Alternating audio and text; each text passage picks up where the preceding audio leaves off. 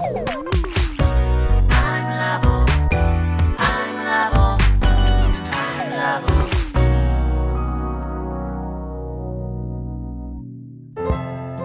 田智久のアイムラボアイデンティティ研究所。私は何者なのかそれは人類にとっての永遠のテーマ。15年の歳月をかけ開発された統合された究極の私と出会える技術アイミング。不確実性の時代を生きる次世代リーダーのためにアイデンティティの本質について語り尽くします。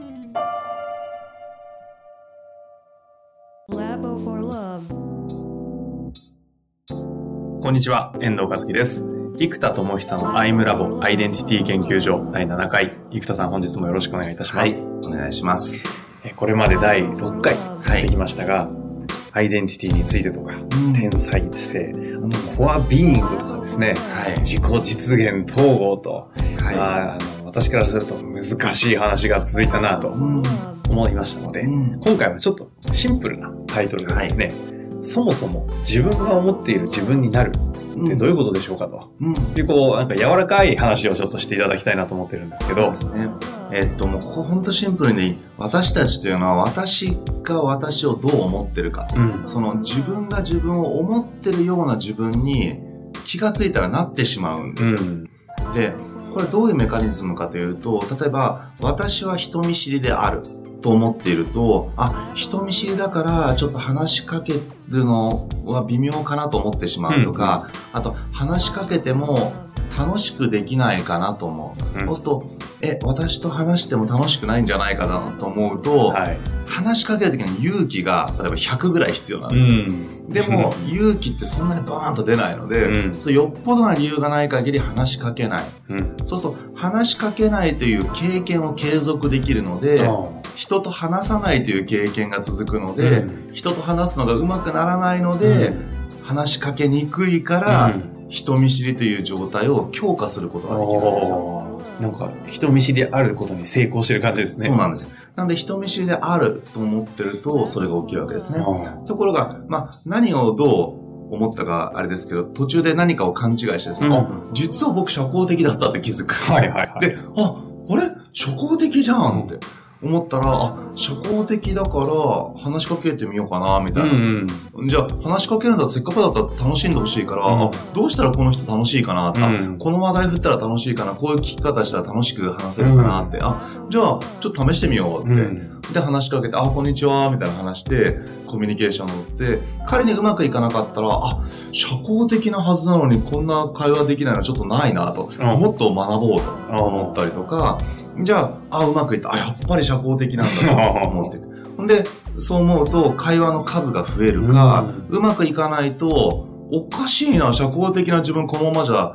本当に社交的って言えないから勉強しなきゃと思って、はい、うまくいかなければ成長するし、うまくいけば、あ、やっぱり自分って社交的なんだっていうふうに、アイデンティティが強化される。うん、そうすると、私が強化されるか、能力が強化されて、で、結局は、まあ、うまくいかなかった時に話し方、聞き方を勉強したり実践して、うん、より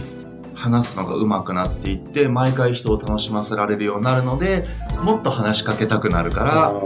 社交的になる。なるほど。そうすると、社交的という状態がどんどん強化されますね。なので、社交的な私であるというのを無理やり思ってるんじゃなくて、本当にそう思ってる自分の通りになっていくわけです。はあ、それ面白いですね。そうすると、このうまく喋れないとか、うん、人とコミュニケーション取れないっていうこの事実という問題とかいうものが社交的って見ればあれ？おかしいですけど、はい、自分が、なんですか？さっき言った人見知りであれば、やっぱりってなるわけですね。そうそうそう、その通り。事実が変わるのか。その通りです。うん、なんで目の前に起きてる事実が、えー、っと、私が何者かによって、その事実をどう解釈するかが決まっちゃうんです。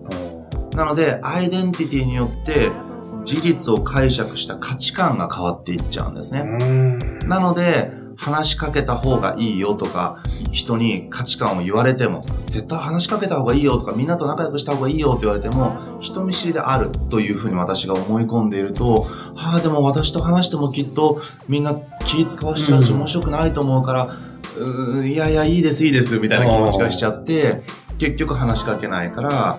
何でもそうですけど、スポーツでも、うん、バッターボックスに一回も入ったことなければ、絶対にバッティングが上手くならないですよ。なんで三振しまくって、もう何回やるか分かんないですよ。多分、うん、何万回っていう数だと思うんですよ。高校球児とかね。ものすごい数三振を繰り返した結果、たまに当たるわけです。うん、でもこのたまに当たったやつをどんどん強化していくと、もうちょっと当たるようになる。そしてそれがもっと強化されると、もっと当たるようになってて、打率が3割、4割ね、いくようになっていくわけですよ。これがですね、私が思った自分のように無意識で意思決定をし、強化をします。で、私が思ってる自分じゃない行為を取ろうとすると、勇気がいるんです。エネルギーがいるんです。例えば、人見知りだと思ってる私が話しかけるという行為をするときには、100勇気がいるんですが、社交的だと思ってる私が話しかけるという行為に対しては、勇気いらないですよ。なので、エネルギーゼロ。確かに。ゼロでいけちゃうので、なので、努力ではなくて、ひたすら経験を積めるんです。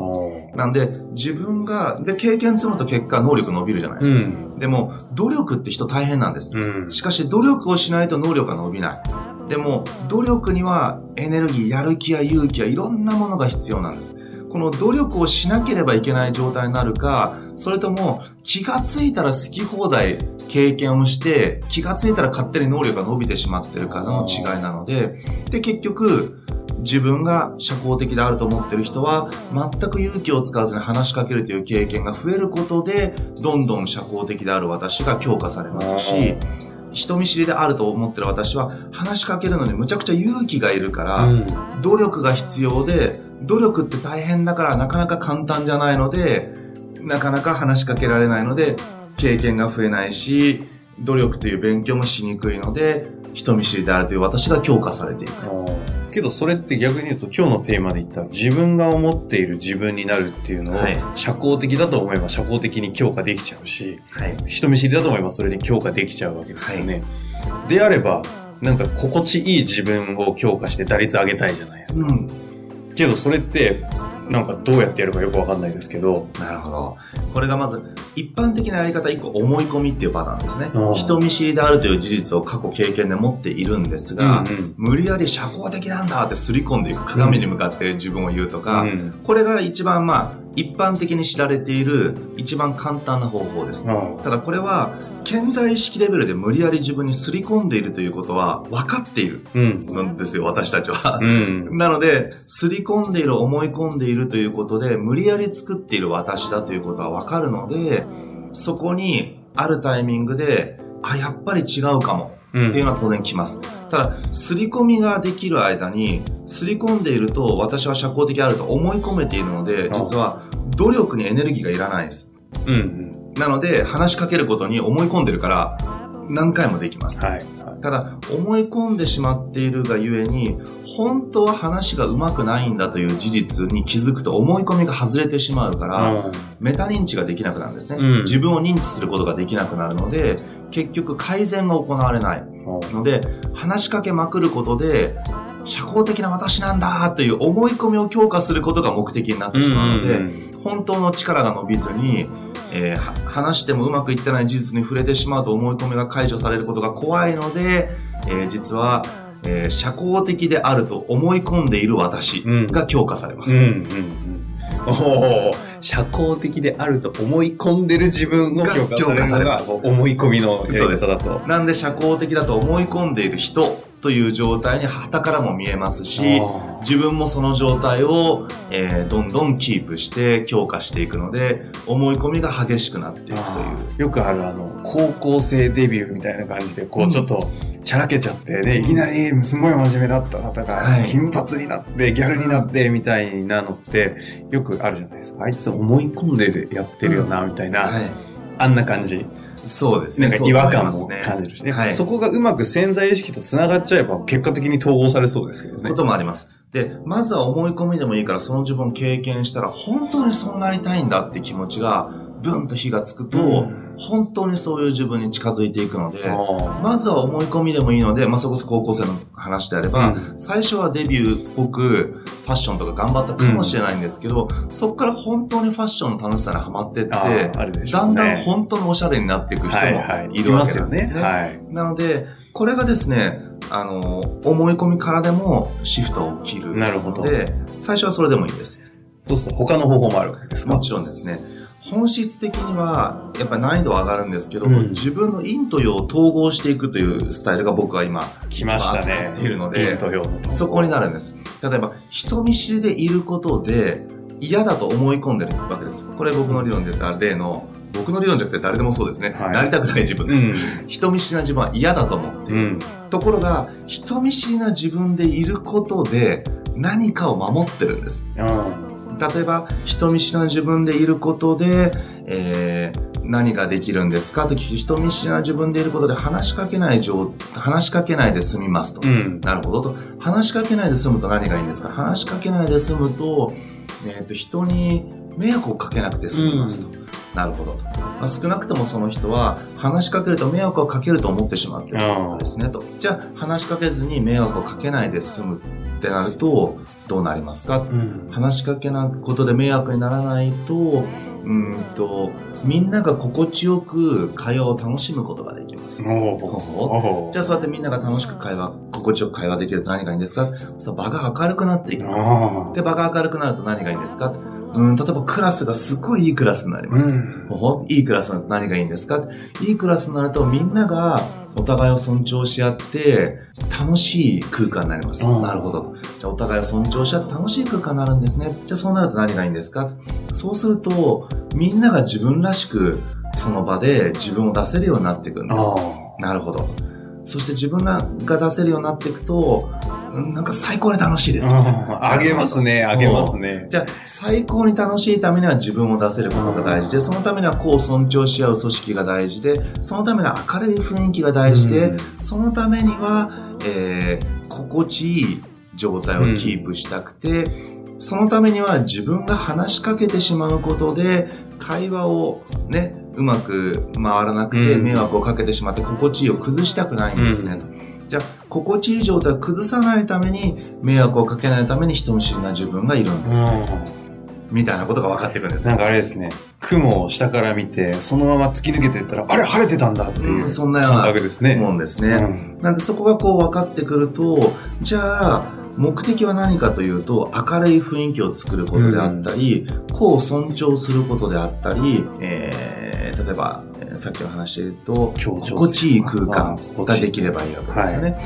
じゃあ、それを作りたいというのがまず分かりました。うんでも、みんなと友達になりたい、話しかけたい自分がいる。じゃあ、社交的な自分になることによって、何がいいんですか、うん今度はなりたい自分の方ですね。そうすると、みんなと話して、楽しい会話ができるようになる。楽しい会話ができると何がいいんですか？楽しい会話ができると、場が明るくなっていく。あうん、なるほど。そうすると実は、場が明るいというのが統合点になっていくわけなんですよ。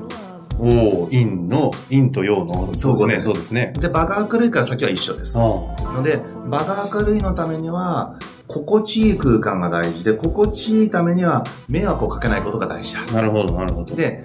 明るい場のためには楽しい会話が大事だ。楽しい会話のためには楽しく話しかけることが大事だ。うんっていうことが出てくるわけですね。じゃあ、今度統合点の明るい場って何なのってことを考えるんです。うん明るい場のためには今出てきてるのは陰から来てるのは話しかけないことで迷惑をかけず心地いいこと。うんで、えー陽から来てるのは、えー楽しい会話で楽しい状態になってる。うんそうすると明るい場のためには楽しい会話と迷惑をかけず心地いい状態が大事。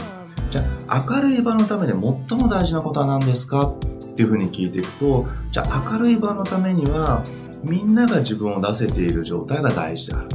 あじゃあそのために最も大事なことは何なんですか？うーん、個を尊重することです。うんじゃあ、個を尊重するために最も大事なことは何ですか？尊重するためには、尊重するべき相手の考え方を知る必要があります。あなるほど。そのために最も大事なことは何ですか？そのために最も大事なことは、うんもっと相手のことを聞いて深く理解することです。うんがそのために最も大事なことは何ですか？うん。とにかく相手の話を聞くってことですかね。っていうふうになってるんですね。はあ。で、パッと気づいたら何が起きてるかというと、話しかけてしまうと迷惑をかけるかもしれないと思っている。では、話しかけたり会話を盛り上げるんではなくて、うん。もっと深く聞くことが大事なんですね、と。あ。いうことが分かると、実は話そうとすると話せなかった人が、うん。話すのが苦手であるがゆえに、聞くことに才能がある可能性があるんですよ。おおなるほど。なので、これは実は陰極まりというようで、人見知りであるという陰が極まった先に、話すのが得意じゃないから、うん、会話を盛り上げるためには聞くしかできないんですよ。うん、でも、実はテレビとか見ると、タモリさんとか、聞くプロじゃないですか。確かに。なので、実は聞くのが上手い人ほど場を盛り上げたり、あらゆる人の個性を引き出して空間を盛り上げることができる。ってなると、人見知りという因が極まって、聞く天才性が出てくると、聞くことで明るい場を作っていく。聞くことで個性を尊重し合う空間を作り、明るい場になるし、聞くことで会話を盛り上げることができて、楽しい会話になって、周りが楽しい会話になって、明るい場になっていく。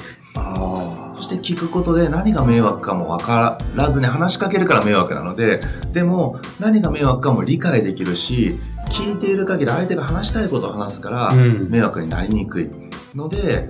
すごく聞けばいいんだと。いうことに気づいてまあ、こんなようなことが起きていく。それって結局それに気づいた聞けばいいんだっていうのは思っている自分っていう話はちょっと違いますけど、うん、自分が何ですかその思っている自分からこう見えてくる本当にやりたい自分みたいのが見えるみたいなイメージですかそれ。そうです。そうするとさっきの人見知りの自分と思ってる人見知りが強化されていったようにあ実は聞き上手な自分なんだというふうに気づくことであそっかじゃあ聞き上手な自分だったらどうするかなとか思ったりあ聞き上手だから話しかけることは苦手だから、未だに話しかけられないんだけど、パッと隣の人に、うん、あ、今日どうですか？とか、あ、なんか昨日こんな風に部活頑張ってたみたいだけど、うん、どう？とか、そういうのを聞くことがすごくできるようになっていきます。そうすると自分が思っている自分になるというテーマではありましたけど、うん、一旦どういうプロセスなんでしょう？自分が思っている自分、例えばさっきの社交的でも、まあ人見知りでも何でもいいですけど、うん、っていうものをまず出してみる。うん、でその出したもののまあ、あの、生田さんの言葉で言えば、それ、そこに人見知りに持っている陰と陽、それぞれこう、ぐわーっと上げていくじゃないですけど、出していく。それによって何、何なんですか、何ですかって上げていくと、どっかでポンとぶつかるんですね。統合点が出てきて。出るはずなんですか、はい、これ。必ず出るもんなんですか必ず出ると言っていいと思います、ね。へー。今までの経験上。はい。はあ、そうすると、その統合点が一旦本当にやりたい自分がやりたいことみたいなものが見えてきて、ここから何をやってブレイクダウン。ブレイクダウンをするんですか？で、さっきは明るい場っていうのが統合点で、個性の尊重が大事だということになってきて、じゃあそのためには相手を理解することが大事で、傾聴が大事だから、聞いていきましょうと。なんでそうすると、人見知りな自分と、社交的になりたい自分の葛藤、二つの自分の葛藤から統合点が出てきて、二つの自分が望んでいることが明るい場を作ることだったということなんです。そのために最も大事なことが実は聞くことだったと。なので実は二つの自分の葛藤から本当の自分が分かっていくということなんですね。葛藤熱いですね。そうなんですよ。葛藤を見つけると、要は本当の自分が見えてくるその通りなんです。はい。ちょっとちょっとこれは、すごいですね。はい。ちなみに僕途中から、はい、なりたい、思ってる自分のようになるという話から、はい、興奮しすぎて、はい、自己統合のそう ごめんなさいね、皆さん興奮、あ、僕は興奮しすぎた。皆さん興奮しない。僕は興奮しすぎちゃった。あの、二つのこと話しちゃいましたね。ええ、ちょっと一度整理していただいて。はいまず、人見知りな自分であると思うと話しかけにくいので、うん、話しかけないことで経験が増えないから人見知りな自分は強化できますよ。はい、という形で、えー、っと、思ってる自分を強化するというメカニズムが原理原則として存在します。なるほど、ななので、それを応用する、例えば思い込みな自分を作ったとして、社交的な機会を増やす、うん、でこの思い込みから本当にそうなることもあるし、うん、今度思い込んでいる自分社交的だと思い込んでいる自分だということが自分では分かってしまっているので、うん、社交的だと思い込んでいる自分のように振る舞うので、自分も周りも思い込みを強化しているから周りからも彼って社交的だと思い込んでるよね、うん、と自分が思ってるように思われる自分になっていくというふうなことですね。なるほど。で、ただこの葛藤してる自分のちゃんと社交的になりたい、えー、人見知りな自分が嫌だと思ってる統合点から、えー、しっかりとブレイクダウンしていってさっき出てきたのは聞き上手な自分だったらなれるかもしれない。じゃあ、なれるかもしれないと思ったら、まだ聞き上手レベル1かもしれないけど、うん、レベル50の可能性があるわけです。ところが、社交的に話しかけるっていうのは自分の特性上、頑張ってもレベル5で頭打ちになるのが感覚としてわかるわけです。だったら、聞き上手の方向だったら、レベル50、レベル100、もしかしたら天才性になるかもしれないので、うん、じゃあ、聞き上手な自分として一歩ずつ歩んでみよう。じゃあ、聞き上手な自分だったら、あ、じゃあ、いきなり話しかけるのは難しいから、うん、もっとみんなをよく見ておこうと。みんながどういうことを気にしてるのか、何に頑張ってるのか、授業中とか、まあ授業もちゃんと聞きますけど、周りを見ておこうと。よく見てると、あ、何々さんちょっと体調悪そうだなと、あ、何々さんなんかやたら勉強本気だなと、昨日まで適当だったのになんかすっごいボールペンの動く速度が速いと。観察力が上がってね、観察しますね。で、観察した後に休み時間に、え、何々さん今日むっちゃボールペン早く勉強したけど、え、なんか心境の変化でもあったの？なんて聞くと、いや、俺実はさ、昨日さ、いや、行きたい高校見つかって、みたいな。で、いやもうそこで、実は野球が強いんだけど、うん、行こうと思ったら、実は僕の偏差値だと届かないとこで、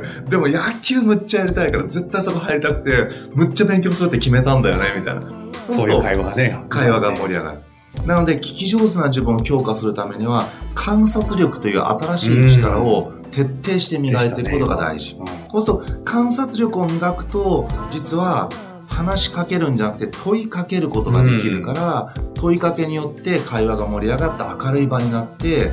子が尊重されていく結果自分が欲しい世界になるわけか。うんそういうことですね。ああなるほど。いや今日はなんかこう生田さんの中での一人セッションをこう見させていただいたような感じでしたけど、はい、そうやってこう葛藤から紐解いていったりするわけですね。そうですね。まあ今このセッションすごくシンプルに、うん、えー、ポンポンポンとジャンプできるような事例を、取り扱いましてやってますけど、これが本当はもっと深く対話をですね、何時間もしますけど、まあみたいなことをもっと深くやってるだけですね。なるほどですね。はい